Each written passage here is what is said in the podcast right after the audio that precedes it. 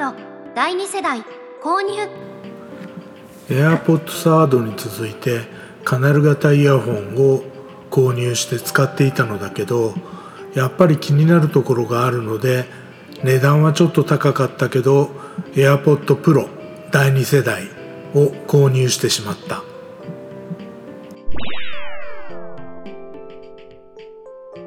回り道。AirPod First AirPod サード JVC カナル型イヤホン AirPod Pro セカンド。結局 AirPod Pro にしたわけですけど回り道が大きいですね。JVC のは決して悪いとは思わなかったのだけどイヤーチップが私にはジャストフィットしなかったというのがありますね。M サイズのイヤーチップを常用していたんだけど微妙にきつい。遮音性は高い。S サイズはスカスカでよろしくない。それと AirPod の一度ペアリングしたら Apple 製品全てにペアリングが完了。というシステムがやはり良かった。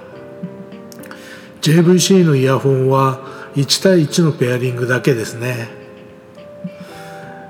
AirPod Pro セカンドは M サイズのイヤーチップがちょうど良かったです。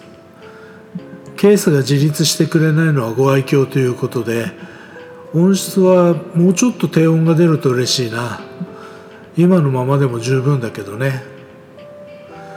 イコライザーなどで調整すればいいのかもしれませんね。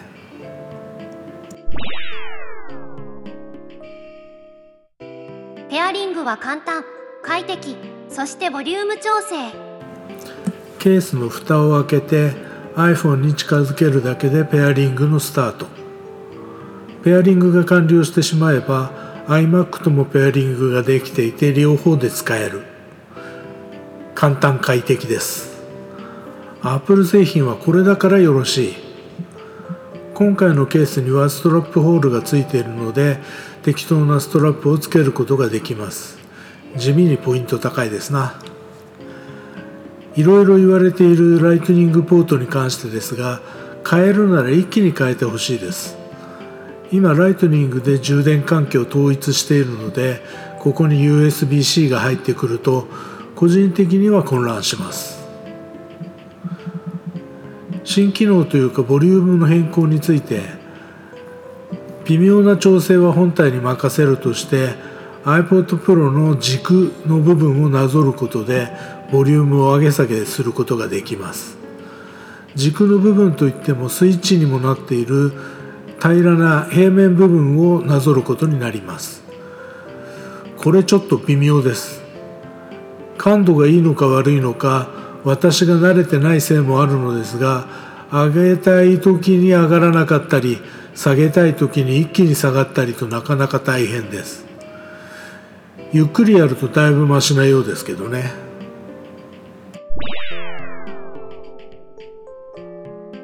総合的な感想。外部の音をシャットアウトしてくれる機能ノイズキャンセリングは実によく働いています。さすがに Apple 製品。他の製品との連携もバッチリでストレスもありません。総合的に判断すれば控えめに言っても満足ですね。強いて欠点を挙げるとケースが自立してくれない。丸っこくて寝かせるしかない。ってところでしょうか。さっき書いたボリュームの上げ下げが難しいところは使用者私の慣れというのもありそうなのでもう少し様子を見ます。新機能といえばどこかに iPod Pro を置き忘れた時に探すアプリを使って当たりをつけてケースから音を出して場所を知らせる機能。こんな音が鳴ります。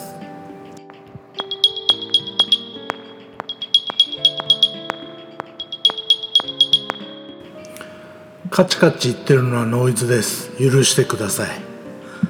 ボリュームの調整はないようですね。もう少し大きい音が欲しいところ。まあ目星がついてるのならこのぐらいの音でも気づくかな。ストラップは手元にないので適当なのをつけて使おうと思います。回り道しましたね。これで打ち止めです。